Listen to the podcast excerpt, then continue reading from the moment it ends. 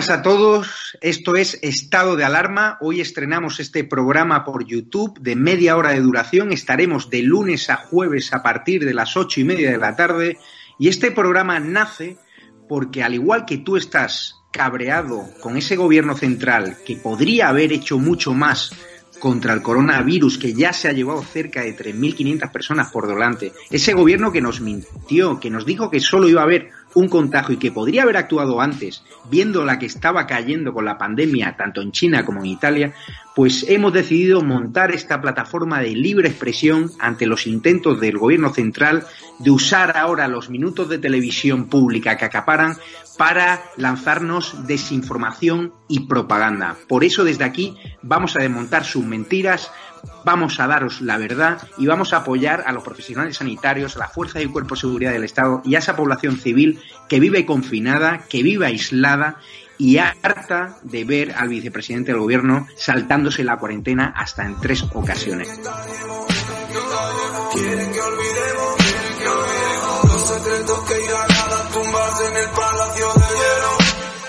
Muchas almas vuelan a diario, millones de velas en los santuarios, demasiadas cruces en el calendario, un país entero contra un adversario, hospitales con mares de voluntarios, todos los balcones llenos en mi barrio, aplausos que se escuchan hasta el planetario para ángeles vestidos de sanitarios.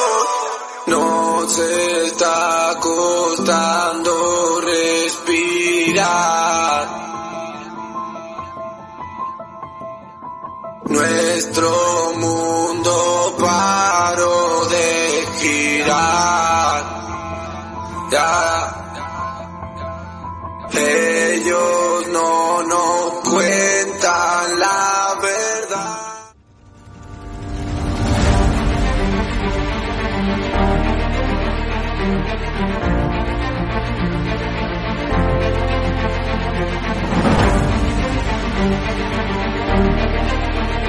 Thank you.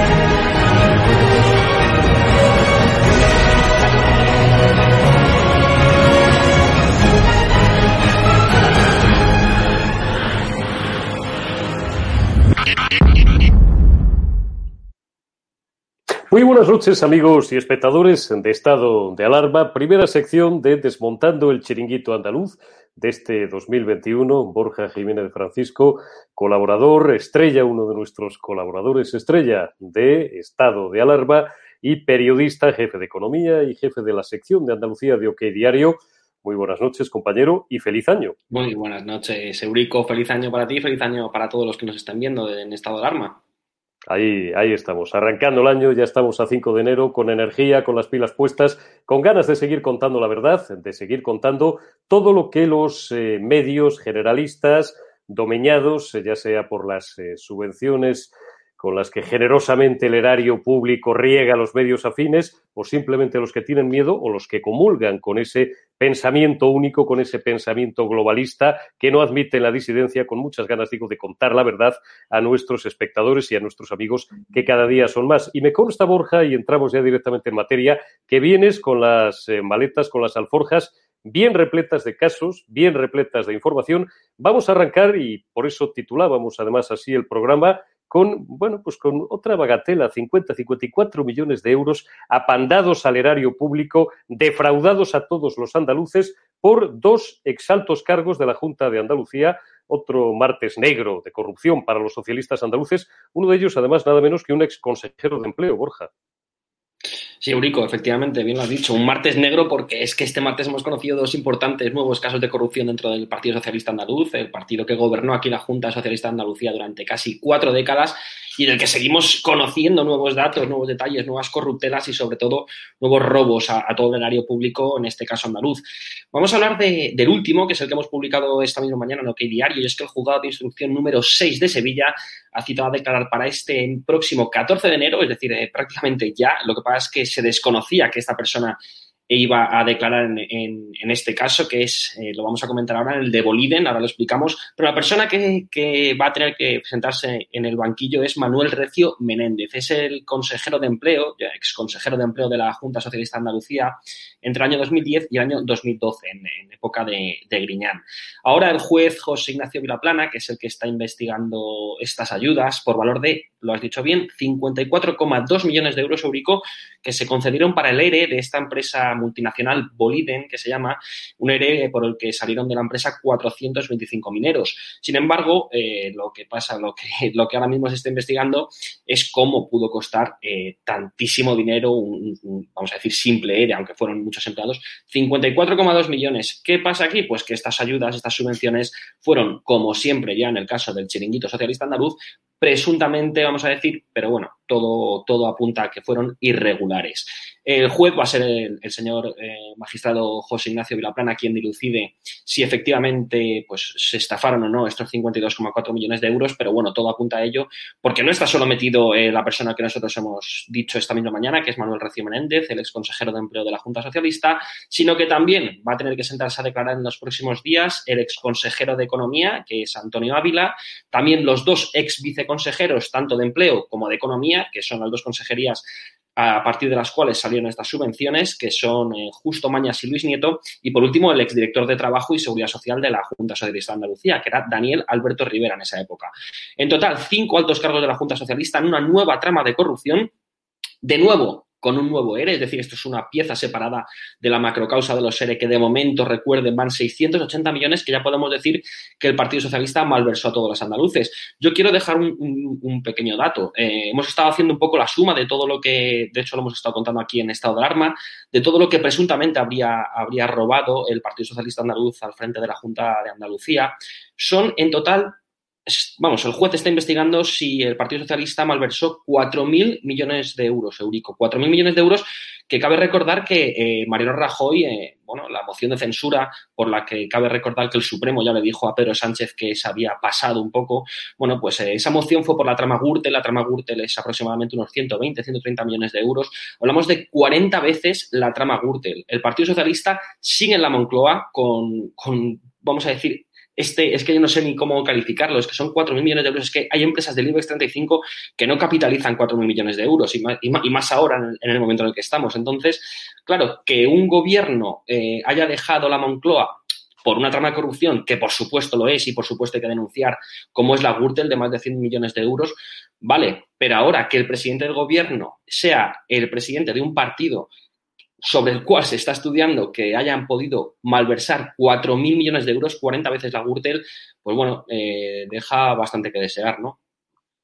Te voy a dar un dato, Borja. El Banco de Sabadell, como tú bien sabes que eres un veteranísimo periodista. Menos de 4.000, yo creo que capitaliza ahora. 2.000, yo te doy el dato. 2.000, 2.000, 2.000. yo creo, y en el IBEX 35 ahora yo te digo que hay hasta 10 empresas que capitalizan menos de 4.000 mínimo, ¿eh? O sea, seguramente, vamos.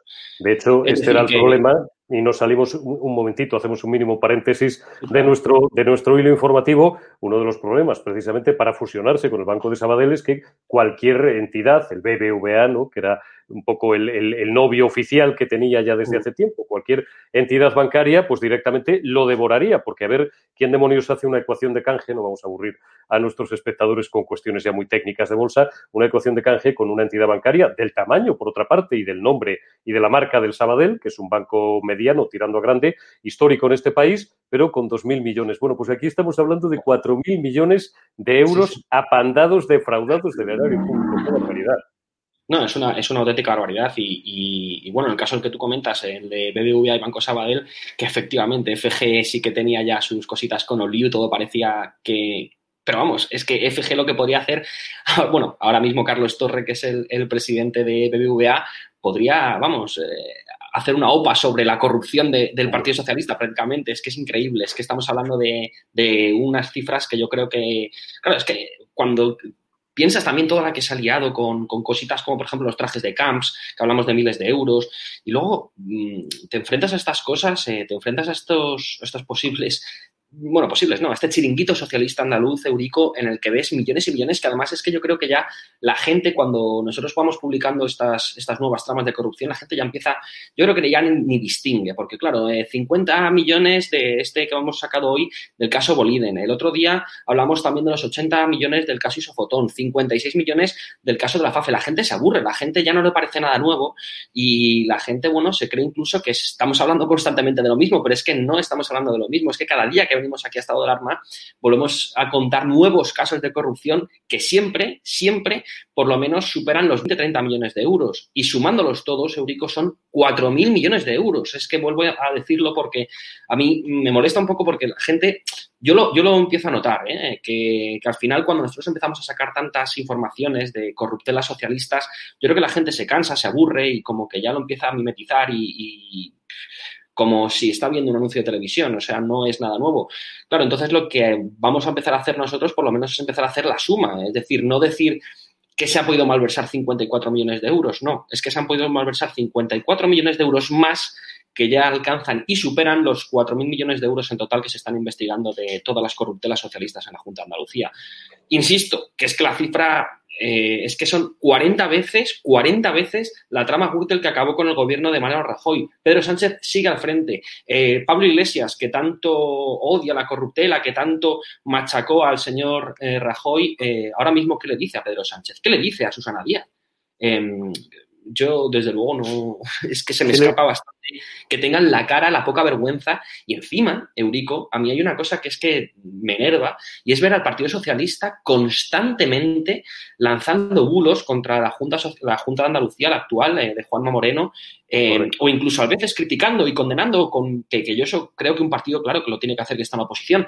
Ahora bien, estando lanzando bulos para, para sacar presuntas corruptelas que en absoluto es así, como por ejemplo intentaron hacer con el tema de la vacuna y Vidafarma, que es la empresa de la mujer de Juanma Moreno, intentaron ahí ligarlo de alguna manera, bulos y más bulos, para intentar derrocar a un gobierno que efectivamente lo está haciendo muy bien en la Junta de Andalucía, que hasta ahora por suerte tocamos madera, no hay ningún tipo de corruptela y, aún así siguen RQR. Yo cuando veo a Susana Díaz eh, intentar llamar corrupto o acusar de corrupción al Partido Popular de aquí de Andaluz, eh, desde luego no sé cómo tienen la poca vergüenza. Además, también vemos a altos cargos socialistas que estuvieron, porque claro, si me dices que son nuevos, pues bueno, venga todavía, pero es que hablamos de altos como ese señor fiscal, que este hombre ha estado en la Junta Socialista de Andalucía toda su vida, que es que hablamos de muchas personas que han estado ahí, que no están imputados de momento. Es que no están imputados de momento en muchos casos. Entonces, claro, cuando ves a esta gente, yo, yo no lo puedo entender. Yo no sé cómo se despiertan cada mañana y dicen, venga, vamos a, buscar una nueva corruptela en la Junta de Andalucía, que no existe, vamos a inventárnosla, porque claro, con los, para, sumar 4.000 millones de euros ya tienen que inventarse bulos, Eurico. Pues fíjate, y esto, como decimos siempre los periodistas, los periodistas de investigación, esto que sepamos, esto que sepamos. Efectivamente, claro, claro, claro. Nos queda por... Y esto, Eurico, que no está prescrito, porque ya lo hemos dicho muchas veces, es que muchas tramas que ya nos están investigando es porque han prescrito, así, o, porque ha fallecido la persona, que es que eh, hay muchísimos y muchísimos casos así, es decir, 4.000 millones de euros que se están investigando ahora mismo. Pero eso no quiere decir que hayan robado solo 4.000 millones de euros, sino que, bueno, la ley es la que es y ahora mismo lo que se investiga es solo una parte de toda la corruptela socialista.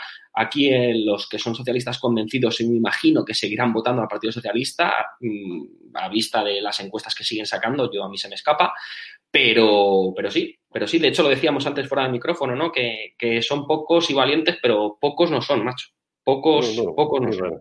¿Qué van a ser pocos? Con la cantidad de cientos de miles de familias que viven de la mamandurria, que viven del erario público y de esa red clientelar que se ha forjado, que se ha tejido ahí, bueno, pues durante casi 40 años que se dice pronto y pronto se dice, que decía mi abuela en aquella vieja y noble tierra zamorana, se dice pronto y pronto se dice, como se dice pronto también que nada menos que el que fuera número dos de la Junta del PSOE, perdón, del PSOE andaluz, eh, Rafael Velasco, pues nos enteramos de que habría regado a la empresa de su señora esposa nada más y nada menos que con 700.000 pavos, que dice un castigo. Con 700.000 euros de Bellón, que tuyo 700.000 euros, hay años que no los ganamos ni entre los dos. ¿Cómo ha sido esto, No, no, no. Anda, que hay años. Y hay que sumar muchos años, yo creo que para que sumemos los 730.000 pavos. Pues mira, Rafael Velasco, lo has dicho bien, eh, era ex, ex número dos del Partido Socialista Andaluz, dimitió de su cargo en, en octubre del año 2010, según dijo, por motivos personales. Ahora sabemos que no era por motivos personales, sino porque pues, se le estaban viendo las orejas al lobo. Y es que había un motivo muy claro. Los distintos gobiernos del Partido Socialista de Andalucía asignaron a la empresa de la mujer de Velasco, cuyo nombre es Aulacen 5 SL, subvenciones por valor de 730.000 euros. Según hemos podido nosotros ver eh, a partir del auto al que hemos tenido acceso en OK Diario, eh, todo ha empezado a surgir a partir de cuatro subvenciones que no llegan a alcanzar los 200.000 euros, pero claro, tirando de la manta poco a poco, se ve que, eh, bueno, era al final pues subvenciones crónicas a esta empresa. en un momento dado se entiendo que se acordaría de algún modo, bueno, no nos acordaría absolutamente nada porque este tipo de subvenciones eran todas irregulares, hacían a dedo. Entonces, bueno, pero a mí lo que me llama la atención es que se, pudiera hacer de, tal manera, es decir, que no fue una, una simple subvención de 730.000 euros que escapó a todo, no es que son una tras otra, tras otra, tras otra, que se estaban saltando todo tipo de controles, tanto internos como externos, que se estaban eh, completamente irregulares, no estaban excusados. En total, eh, lo decimos, la suma 730.000 euros. Diez años después de, que dimitiera el señor Rafael Velasco, el juzgado de instrucción número 6 de Sevilla eh, sigue ahondando en este tema. También el mismo juzgado que está investigando el tema de, de Boliden y según el juez, según el auto al que nosotros hemos tenido acceso, se aprecian posibles delitos de prevaricación y malversación. Claro, lógicamente, si tú riegas con 730.000 euros a tu mujer cuando eres el número dos del partido que está gobernando en la Junta de Andalucía, pues bueno, mosquea bastante. Es, verdad que este hombre no tenía cargo dentro de la Junta, pero bueno, su partido estaba gobernando.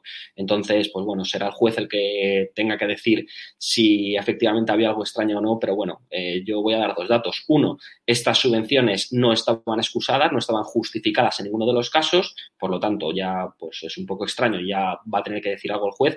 Y en otro, y, en segundo lugar, bueno, eh, yo creo que salta a la vista, no hay que decir mucho, ¿no? Si se, se riega con 730.000 euros en subvenciones, yo no sé cuántas empresas de las que, de personas que nos estén escuchando, eh, reciben subvenciones por este valor. Eh, 730.000 euros a la empresa de la mujer del ex número 2 del Partido Socialista, de Rafael Velasco. Eh, próximamente sabremos más porque se tendrá que sentar en el banquillo y, posiblemente tengamos que sumar casi un milloncito más a los 2, mil millones.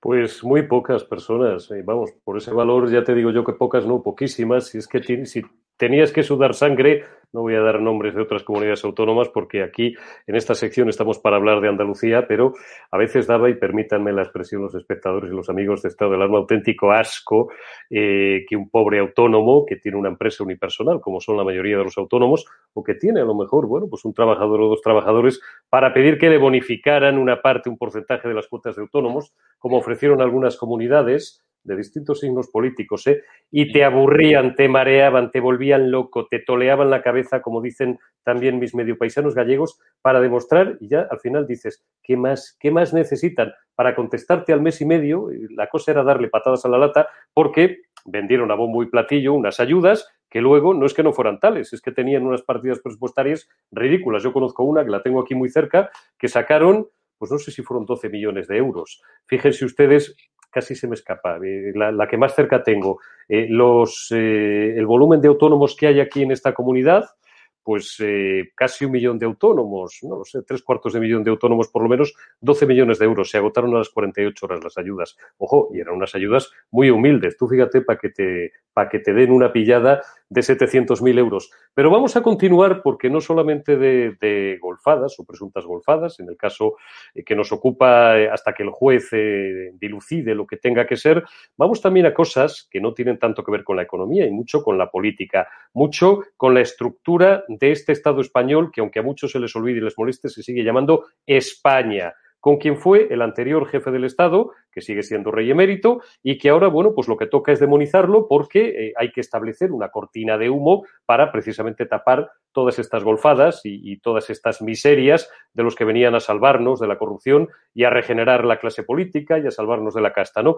Kichi, alcalde de Cádiz, uno de nuestros protagonistas más queridos. Resulta que, en Cádiz eh, hay una avenida dedicada al, al, rey Juan Carlos, digo, al rey emérito, al anterior jefe del Estado, que por cierto siempre recuerdo que no está ni investigado ni imputado todavía en causa alguna, bueno, pues le quita el nombre y retira, creo, eh, Borja, incluso su estatua o su busto, no sé si con nocturnidad y alevosía, pero desde luego sin previo aviso. Sí, Eurico, además no, no, ha esperado nada. El primer lunes del año lo ha hecho. Eh, ya primero retiró, por, sin consulta previa y sin avisar a nadie, retiró el nombre de la avenida Juan Carlos I. Ahora mismo se llama Avenida de la Salud Pública. Los propios sanitarios de Cádiz con los que nosotros hemos podido hablar están en contra de esta decisión. Eh, y ahora ha sido este, este, pasado lunes en el que, por sorpresa, completa sorpresa, tanto para los, incluso para, para compañeros de partido, me consta que también ha sido sorpresa, eh, pues retiró el busto del rey Juan Carlos que se encontraba en esta misma avenida de, la ciudad gaditana eh, y ahora mismo ahí no hay absolutamente nada. Es que es otra más también, insisto, Eurico, de, este señor al que muchos llaman como el dictador en, Cádiz y con todas las de la ley, porque es un hombre que toma decisiones ya no solo ideológicas, como es en este caso, porque por supuesto tú no puedes fundamentar una decisión así porque simplemente porque te da la gana, que es lo que ha hecho, porque vamos a ver, eh, el pueblo no es de no es de Kichi, el pueblo es de los gaditanos. Yo entiendo que los gaditanos tendrán que decir algo sobre cómo quieren que esté su ciudad, no no no es la casa de Kichi y Teresa Rodríguez, es la casa de todos los gaditanos. Este hombre toma decisiones, como también ha hecho con el estadio del Cádiz, eh, porque por sus narices va a cambiar de nombre, ya lo saben, el Ramón de Carranza, como para este hombre era un, auténtico franquista, pues bueno, eh, ha decidido que va a cambiar el nombre. Eh, en contra de la voluntad de los aficionados del Cádiz, en contra de la voluntad del Cádiz y en contra de la voluntad de todos los gaditanos. Sin embargo, él lo va a hacer, va a hacer una encuesta, ya la hizo, pero les, le, salió rana, no sé si sabes esa aurícola de la encuesta del Ramón de Carranza, es bastante cachonda. ¿No te la sabes? Pues a finales de, creo que fue del pasado mes de noviembre, como te comento, Kichi quería cambiar el, el nombre del estadio, el Ramón de Carranza, entonces lanzó una encuesta lanzó una encuesta para los socios del Cádiz para que dijeran cómo quería que se llamara. El primer nombre que salió, por supuesto, fue el Ramón de Carranza, pero el segundo nombre que salió fue Francisco Franco y el tercer nombre que salió fue Santiago Abascal. Claro, entonces yo creo que los gaditanos están siendo bastante claros eh, a la hora de decirle qué es lo que quieren. Quieren que no toque el nombre del estadio, de un estadio mítico. Los gaditanos, ¿qué hizo? ¿Qué hizo Kichi? El, dictador Kichi, como no le interesaba llamarle en la segunda más votada, que no recuerda si era Francisco Franco o Santiago Abascal, como no le interesaba que fuese el estadio Francisco Franco, cogió y dijo que, bueno, mejor el estadio se va a tener que llamar de alguna manera que no tenga nombre propio Y ese fue el mecanismo por el cual también evitó y censuró lo que los gaditanos querían, que era, en primer lugar, que se siguiera llamando Ramón de Carranza y, en segundo, o Francisco Franco o Santiago Abascal. Kichi pues puso el tijeretazo, puso censura a moverse y ahí estamos. Ahora tendrá que haber una nueva votación con nombres que no lleve, que no sean nombres propios con, nombre y apellido. Se me está cayendo el micrófono todo el rato, Urico. Está siendo un poco. No pasa absolutamente nada. Eso me pasa a mí siete veces al día. Aquí lo que los espectadores están acostumbrados. además es que a quién se le ocurre hacer una encuesta en Cádiz, que con permiso y con todo el cariño los, los malagueños, que son los tíos más cachondos entre el cielo y la tierra que yo he conocido. Mira, voy a contar un pequeño, a mí me gusta contar, como ya uno, acabo de cumplir 50 años, ¿eh? no, me duelen prendas en reconocer mi edad y, además la repito siete veces al día para mm, animarme a mí mismo y pensar que me quedan otros 50 todavía de vida, ¿no? Uno de los jefes más brillantes que yo he tenido, que para mí era casi un dios en el periodismo, ¿no? Eh, digo a nivel de, oficio, ¿no? independientemente de, cuestiones ideológicas que además son muy coyunturales, no era igual el periodismo de los 80 que de los 90, que de los años 2000 tal, era Pepe Oneto, que era un tío que ni siquiera era de Cádiz, cuidado, era de San ¿Era perdona? ¿Era perdona?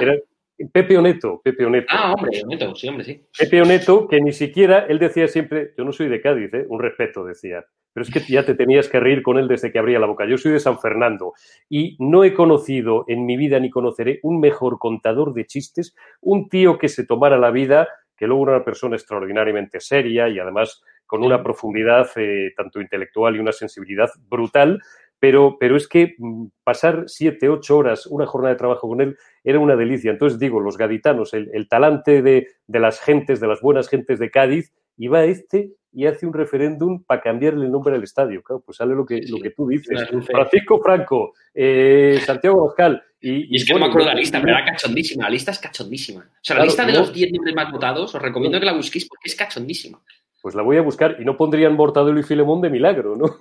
No, no, sí, sí, sí, o sea, de milagro. Y por cierto, hablando de, de Kichi, eh, mañana vamos a sacar unas imágenes en exclusiva no que diario, bueno, en exclusiva tampoco, porque bueno, lo, ha podido ver cualquier gaditano que, pase por la ciudad, del gran centro comercial que ha montado eh, Kichi con los manteros. Es la ciudad, es el gran centro comercial de, los inmigrantes ilegales en España. Es que es una auténtica barbaridad y a mí se me parte el alma ver eh, cientos de tiendas que ves el gran cartel ahí de liquidación, eh, tiendas en cierre que no pueden abrir sus puertas y, toda la gran avenida, las principales avenidas de Cádiz repletas, repletas de manteros. Es que me parece espectacular. Lo vais a ver eh, si os metéis en okidiario.com en Andalucía.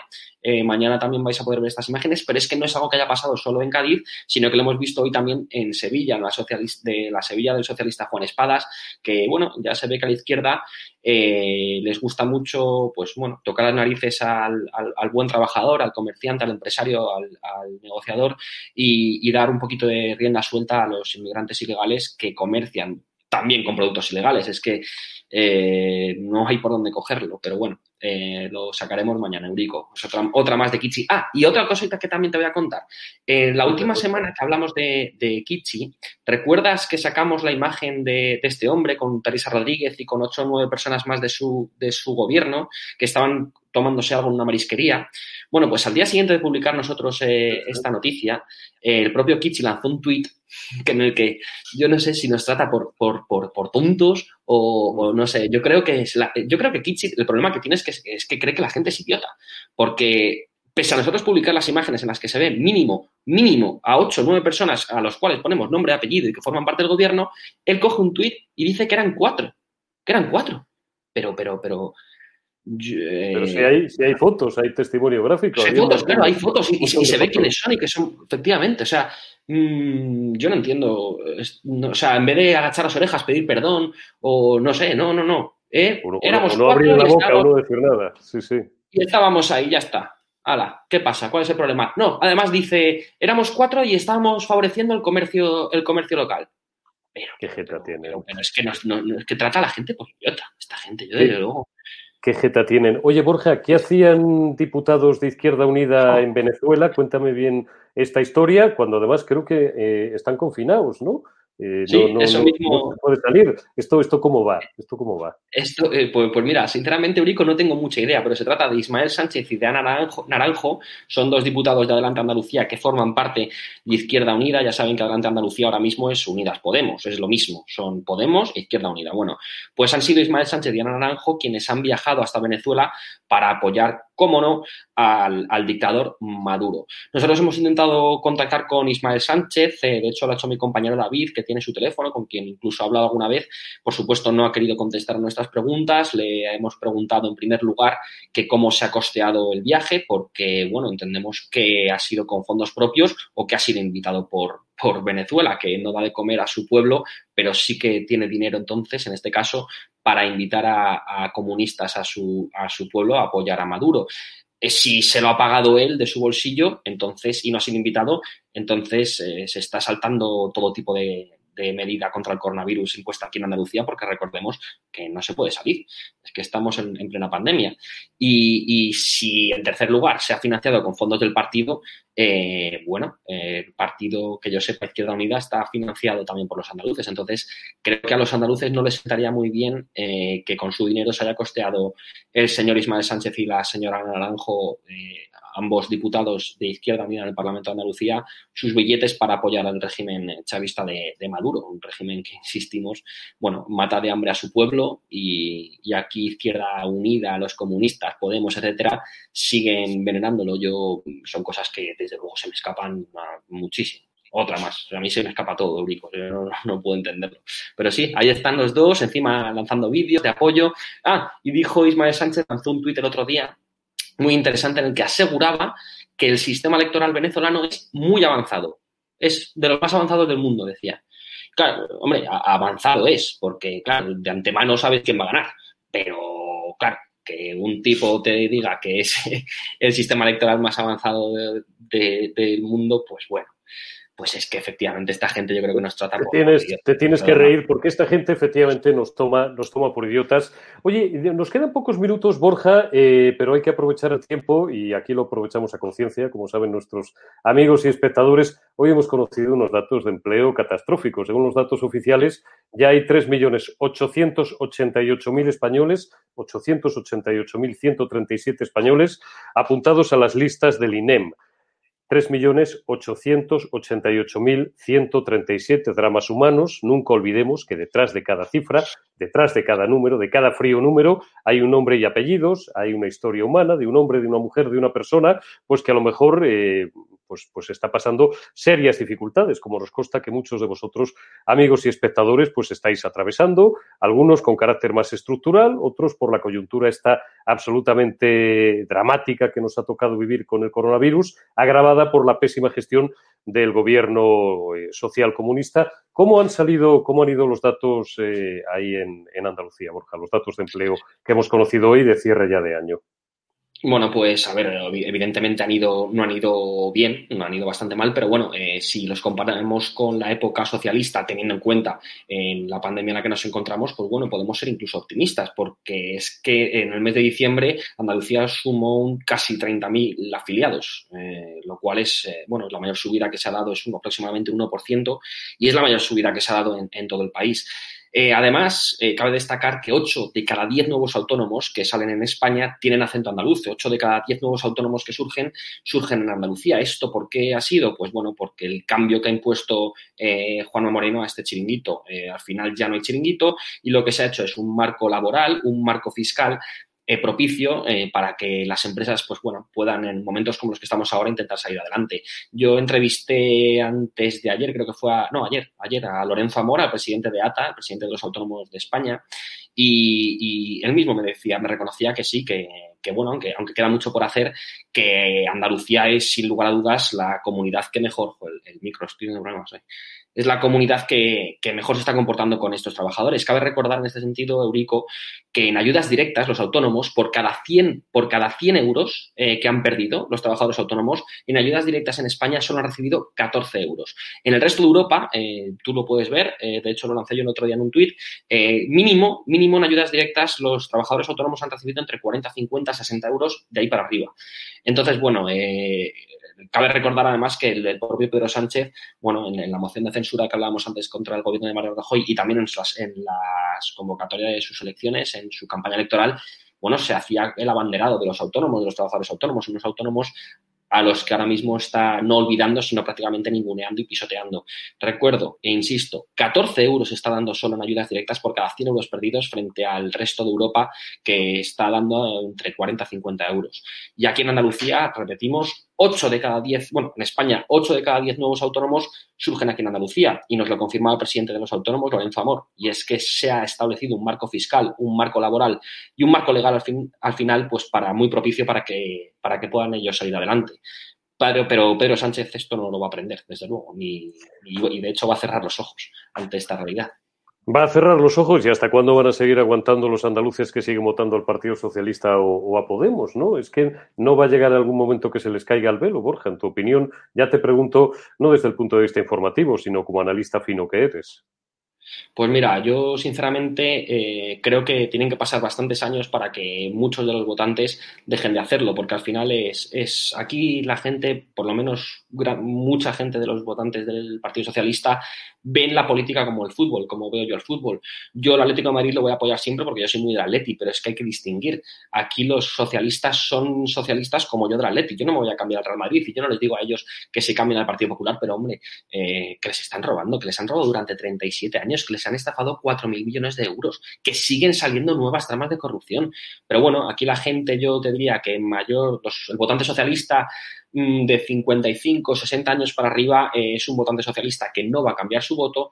Eh, sus hijos posiblemente eh, estén bien adoctrinados y yo he hablado con gente de mi edad que me confirma que, que va a votar al Partido Socialista y es que da igual lo que les digas, les da exactamente igual lo que les digas, porque para ellos el todo es facherío todo es facherío, Partido Popular es facherío, Vox es facherío, Ciudadanos es facherío y, y el resto, pues es, que coletas y no sé qué. Entonces, pues, para ellos la excusa es que no hay absolutamente nada más.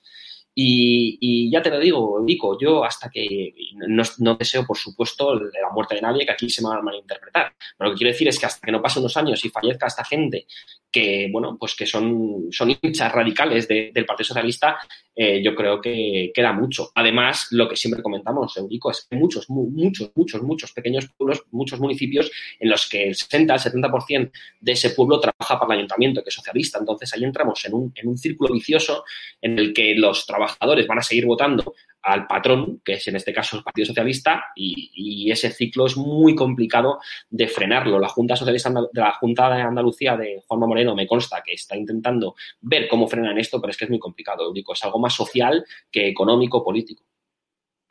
Pues eh, si las cosas siguen siendo como son y si 2021 apunta maneras y continúa prácticamente con la misma dinámica que terminó el 2020, aquí seguiremos desde luego en esta sección y en muchas otras y en este canal con nuestra línea editorial muy clara para todo el mundo, todos nuestros amigos y espectadores lo saben, por eso pues no paramos de, crecer, ¿no? Y, y, este año va a ser además muy importante para nosotros, ya lo verán. Borja Jiménez de Francisco, muchísimas gracias por este primer desmontando el chiringuito andaluz del año. Aquí seguiremos dando caña, amigo, a por ellos, que no sabemos si son pocos o son muchos, eh, y no sabemos tampoco si, son más o menos cobardes, ¿no? Como decíamos en la mili, pero, pero aquí seguiremos eh, dando la batalla, peleando, guerreando e informando que es lo nuestro. Gracias, Borja Jiménez de Francisco, gracias a todos ustedes, amigos y espectadores. Les dejamos ya con el eh, debate, con el programa diario que conduce Javier Negre hasta las 22.45. Hoy, como todos los días, por otro lado, con una mesa de lujo con David Santos, con Eduardo García Serrano y con Sergio Fidalgo, donde desgranarán todos los temas de la actualidad y verterán opiniones, sin ninguna duda, que estáis esperando y esos finos análisis sobre lo que está pasando en España y sobre lo que nos cuentan otros medios. Gracias por haber estado ahí. Muy buenas noches. Buenas noches.